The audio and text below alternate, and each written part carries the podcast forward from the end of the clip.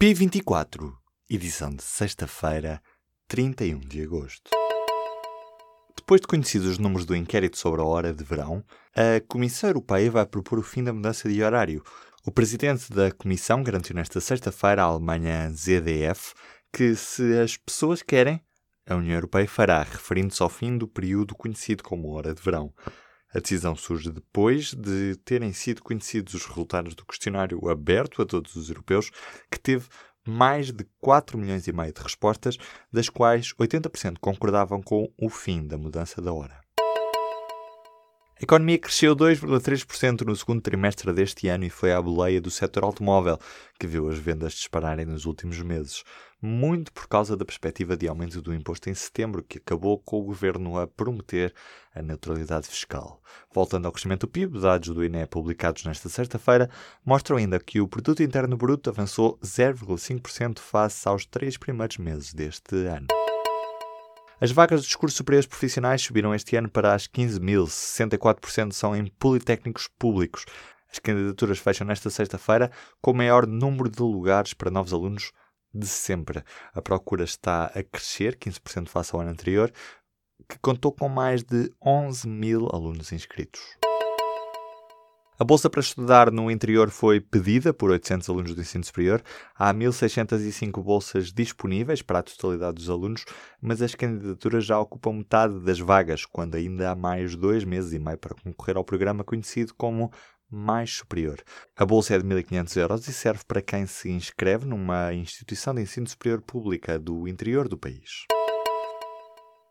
O PSD quer colocar em tribunal os candidatos do partido às autárquicas que excederam os custos na campanha.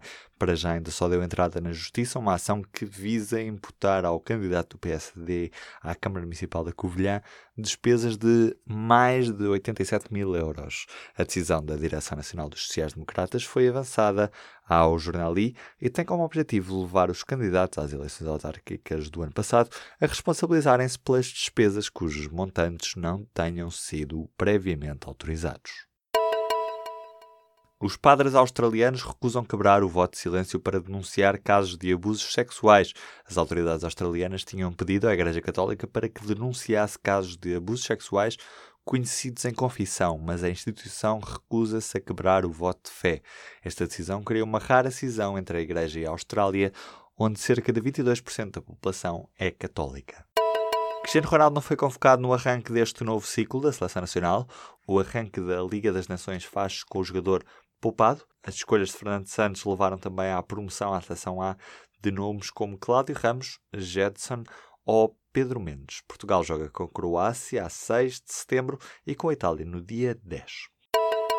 Já é conhecido o grupo do Sporting na fase de grupos da Liga Europa. Os Leões encontram o Arsenal, Karabakh e Vorskla Poltava. A primeira jornada joga-se já a 20 de setembro.